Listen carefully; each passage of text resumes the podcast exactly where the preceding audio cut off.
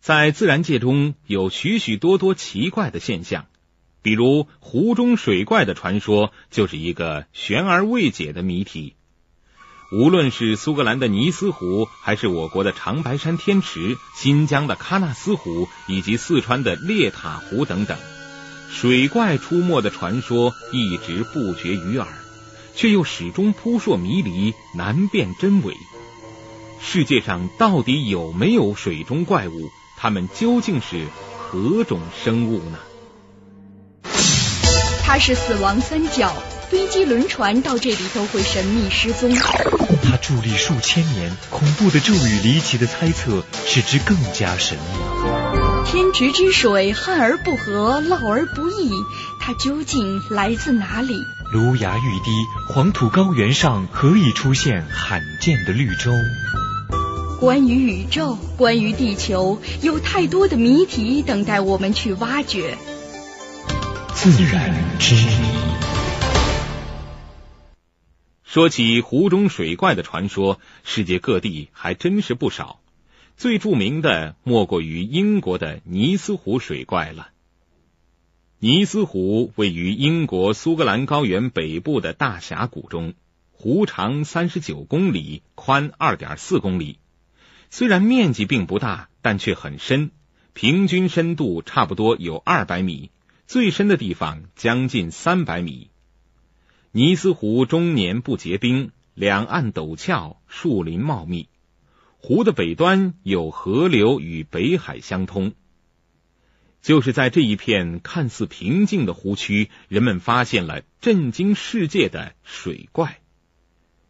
关于水怪的最早记载可追溯到公元五百六十五年，当时爱尔兰传教士圣哥伦伯和他的仆人正在湖中游泳，一个身躯庞大、形态奇异的生物突然向仆人袭来，多亏传教士及时相救，仆人才游回岸上，保住了性命。从此以后的十多个世纪里，有关水怪的消息多达一万多宗。但当时的人们对此并不在意，认为不过是古代的传说或无稽之谈罢了。然而之后发生的一件事，让人们不得不重新判断水怪的说法。一九三四年四月，伦敦医生威尔逊途经尼斯湖，正好发现水怪在湖中游动。威尔逊连忙用相机拍下了水怪的照片。照片虽然不是很清晰，但还是明确的显出了水怪的特征：长长的脖子，扁小的头部，看上去完全不像任何一种水生动物，而很像七千多万年前灭绝的巨大爬行动物蛇颈龙。那么，蛇颈龙又是怎样一种生物呢？蛇颈龙是生活在一亿多年前的一种巨大水生爬行动物，也是恐龙的远亲。它有一个细长的脖子、椭圆形的身体和长长的尾巴，嘴里长着尖利的牙齿，以鱼类为食，是中生代海上的霸王。如果尼斯湖水怪真是蛇颈龙的话，那它无疑是极为珍贵的残存下来的史前动物。这一发现也将在动物学史上占有重要地位。因此，威尔逊拍的这张照片刊登出来以后，很快就引起了举世轰动。伴随着二十世纪的恐龙热，人们开始把水怪与蛇颈龙可能仍然生存在地球上联系在一起，对此给予了极大的关注。一九六零年四月，英国航空工程师丁斯德在尼斯湖拍摄了影片，虽然画面比较粗糙。但放映时仍可以很清楚的看到一个黑色场景的巨型生物游过尼斯湖。有些原来对此持否定态度的科学家看了影片后也改变了看法。随后，皇家空军联合空中侦察情报中心分析了丁斯德的影片，得出的结论是那东西大概是生物。如果事实果真如此，这个巨型生物。到底是不是猜测中的蛇颈龙呢？困扰人类多年的水怪传说，究竟何时才能真相大白？目击者的证据，研究专家的质疑，究竟哪一个更接近事实？迷幻时空正在为您讲述神秘的水怪传说。对于尼斯湖水怪的研究继续进行着。进入七十年代，科学家们开始借助先进的仪器设备，大举搜寻水怪。一九七二年八月，美国波士顿研究人员利用水下摄影机和声纳仪，在尼斯湖中拍下了一些照片。其中一幅显示有一个两米长的菱形鳍状肢，附在一个巨大的生物身体上。同时，声纳仪也测到了这个巨大物体在湖中移动的情况。时隔三年，又有考察队来到尼斯湖，他们拍下了更多的照片，其中有两幅特别令人感兴趣。一幅显示有一个长着长脖子的巨大身躯，还可以显示这个物体的两个粗短的鳍状肢。从照片上估计，这个生物大约长六点五米，其中头额长二点七米，确实像一只蛇颈龙。另一幅照片拍到了水怪的头部，经过电脑放大，可以看到水怪头上短短的触角和张大的嘴。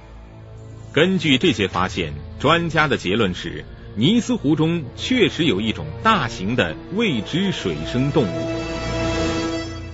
一九七二年和一九七五年的发现可以说是轰动一时，使人感到揭开水怪之谜，或者说捕获活的蛇颈龙已迫在眉睫了。此后，英国和美国联合组织了大型的考察队，当时派了二十四艘考察团排成一字长蛇阵，在尼斯湖上拉网式的驶过，企图将水怪一举捕获。但遗憾的是。除了又录下一些声音资料之外，一无所获。这个奇怪的生物难道长了翅膀，能轻易飞出考察人员设下的天罗地网？与此同时，由于追捕水怪的失败，否定的观点又流行起来。一位退休的电子工程师在英国《新科学家》杂志上写道：“尼斯湖水怪并不是动物，而是古代的松树。”他说：“一万多年前，尼斯湖附近长着许多松树。冰期结束时，湖水上涨，许多松树沉入湖底。由于水的压力，使树干内的树枝排到表面，而由此产生的气体排不出来，于是这些松树有时就会浮上水面，但在水面上释放出一些气体后，又会沉入水底。”这在远处的人看来就像是水怪的头颈和身体，但这种观点无法使那些声称亲眼目睹了水怪的人们信服。而且在七十年代后期，又有人几次拍下了水怪的照片。可是，在人们对尼斯湖进行了近乎地毯式搜索以后，仍然没有任何关于水怪的线索。水怪究竟跑到哪里去了呢？这还要从尼斯湖特殊的地质构造谈起。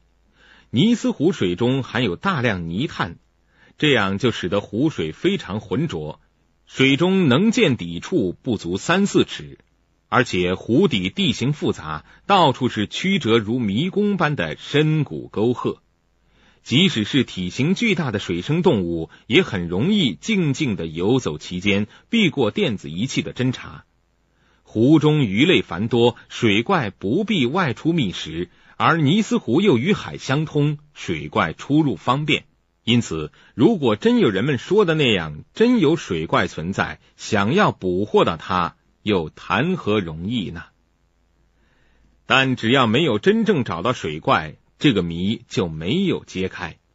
直到现在，人们对于水怪是否存在仍然争论不休，谁也不能妄下结论。对此，英国作家齐斯特说：“许多嫌疑犯的犯罪证据比尼斯湖水怪存在的证据还少，也就绞死了。”这倒不失为古今对水怪之谜的一个幽默而又巧妙的评价。从公元五百六十五年起，就有人宣称在尼斯湖上看见水怪出没。到一九三三年，有公路修到湖边后，目击水怪的证据就更多了。仅在二零零零年就有十二宗目击案例，二零零二年又有四宗。数百年来，已经有无数次的搜捕水怪行动了。尽管最后都是以失败告终。但后继者仍然络绎不绝。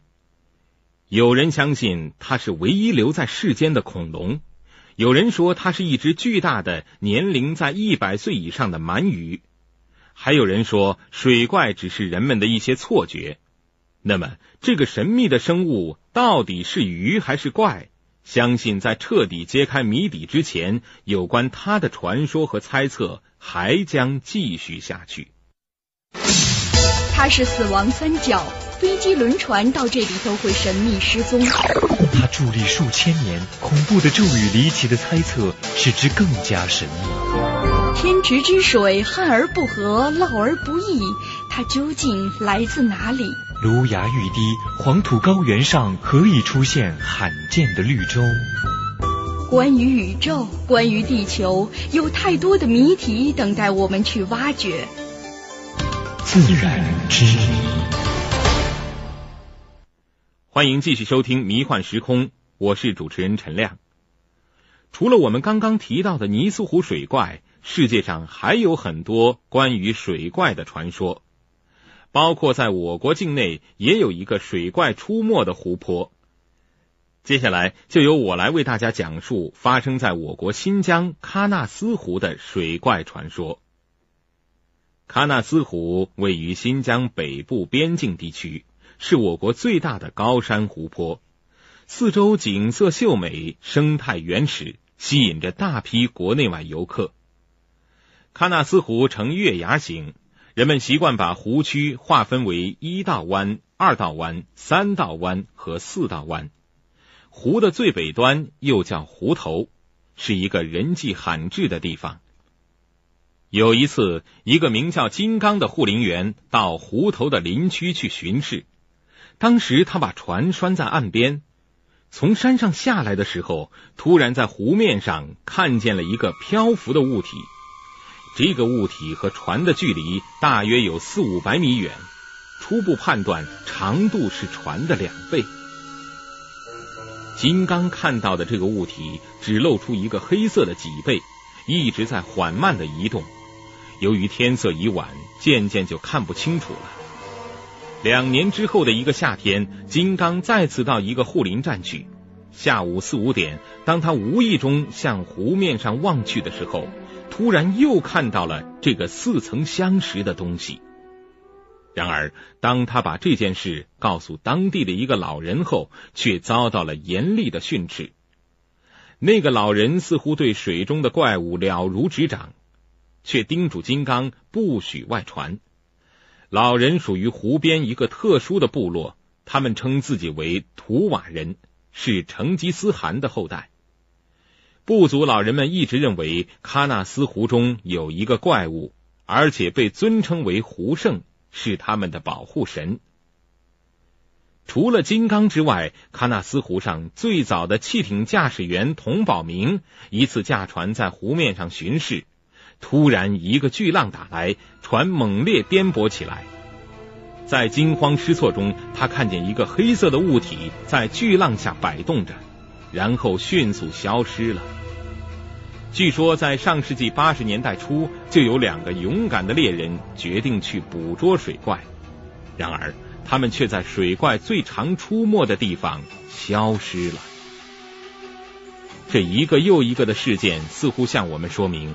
喀纳斯湖中的确存在一个不明生物，那么它到底是什么呢？人们期待着答案。新疆大学生物系的黄仁新教授是最早关注喀纳斯水怪的专家之一。他认为，喀纳斯水怪很可能是对自然现象的一种误判，比如说水面上的浪花、浮游生物和漂浮的枯木等等。如果说目击者看到的的确是某种水生动物，黄仁新认为最有可能的就是鱼，一种体型非常巨大的鱼。但这种说法似乎又站不住脚。我们可不可以这样假设，喀纳斯水怪可能就是人类还没有发现的一种怪兽，一种类似史前巨鳄或恐龙的庞然大物呢？新疆环境保护科研所的专家袁国应查证过新疆的古生物种群，在喀纳斯附近并没有找到恐龙遗迹。况且，恐龙在六千五百万年前就已经灭绝了，而喀纳斯湖只有二十万年的历史，这无论从空间还是时间上都毫无联系。当然，也不排除一种极小的可能性，那就是有远古的某些遗留物种经过迁徙，在喀纳斯这种特殊的环境中生存下来了。一九八零年，由自治区政府牵头、多家科研单位组成的喀纳斯综合考察队成立。虽然寻找水怪并没有写进日程安排，但这正是每一个考察队员心中的渴望。负责陆地动植物调研的队员们陆续发现了一些罕见的动物品种，比如阿勒泰林蛙、胎生蜥蜴、白化熊。白化熊并不是人们熟知的北极熊，而是一种特殊的变异品种。这些最新的发现给了考察队员们一个启示：在喀纳斯湖底，是否也有一种普通的水生动物，经过特殊环境的异化而变得巨大凶猛了呢？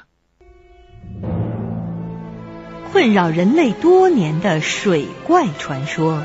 究竟何时才能真相大白？目击者的证据，研究专家的质疑，究竟哪一个更接近事实？迷幻时空正在为您讲述神秘的水怪传说。考察队员们为了寻找到水怪，在湖面上布置了一个上百米长的大网。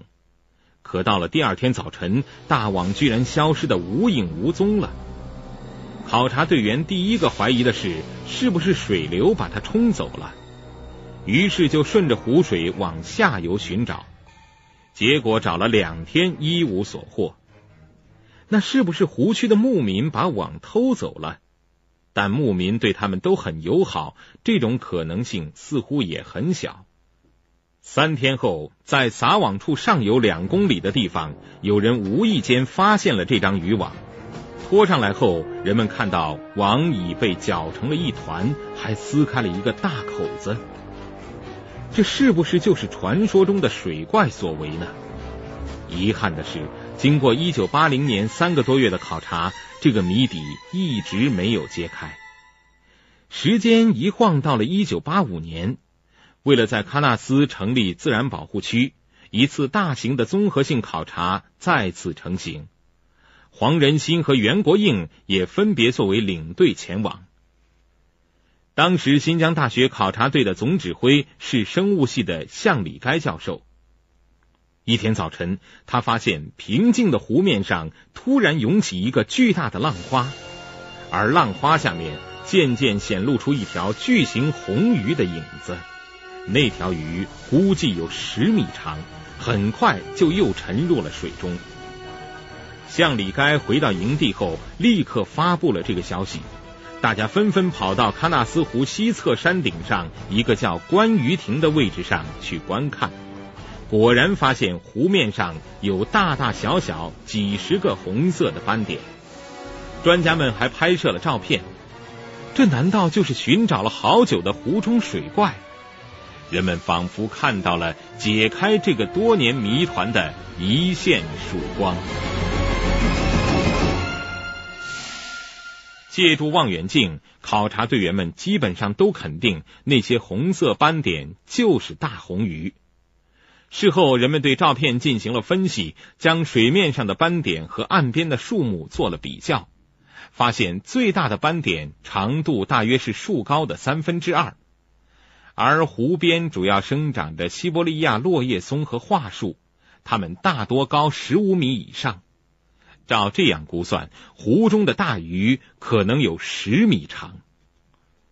最终，专家们认为这种估算方法并不科学，而且水中的物体通过光线折射也会造成误差。最好的办法就是捕捉到一个实物。发现大红鱼后的第三天，向里该和黄仁新用一个特大号鱼钩挂上一只大羊腿做诱饵，一根长约二点八米的圆木做浮漂去钓鱼。没过多久，他们就看到水面下影影绰绰有鱼游过来，但没有一个咬钩，只是看见有一条大鱼经过浮漂旁边并排游过去，长度大约是浮漂的三倍。也就是说，那条鱼将近九米长。根据一九八零年和一九八五年考察队两次捕捞结果，喀纳斯湖中大致有八种鱼类。除去小型的食草性鱼类，专家们把注意力集中在以下四种鱼身上，它们分别是江雪、北极回鱼、细鳞龟、折罗龟。经过反复比较和研究，大家一致把焦点投向了折罗龟。考察人员为什么会认为那条大鱼是折罗龟的可能性比较大呢？首先，折罗龟在繁殖季节皮肤呈红褐色；其次，折罗龟也是以上四种鱼中最凶猛、体型最大的。从已经捕捞上来的一条长约一点四五米的折罗龟标本来看。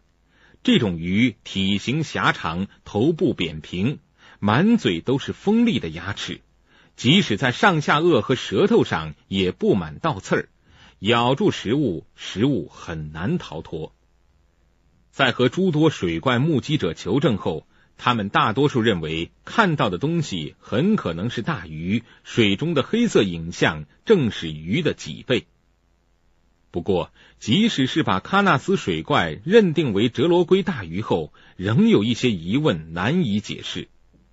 首先，迄今为止，从喀纳斯湖中捕捉到的折罗龟长度还没有超过三米的，无法证明湖中会有十米长的大鱼。另外，喀纳斯湖是否有供巨型鱼存在的生态条件呢？折罗龟属于龟科鱼类。龟壳鱼类的一个重要特性就是繁殖季节的洄游，而喀纳斯湖是一个过江湖泊，它的上下游河道都比较狭窄，尤其是和湖区相连的部分，大多是一些乱石浅滩，大鱼又是如何通过的呢？二零零三年九月二十七日下午七点左右，赛利克和同事坐着汽艇去湖面巡视。汽艇行至二道湾，轰然一声，掀起了一个巨浪。一个巨大的黑色物体跃出水面约二十米左右。这一幕把人们拉回了十几年前的那场争论。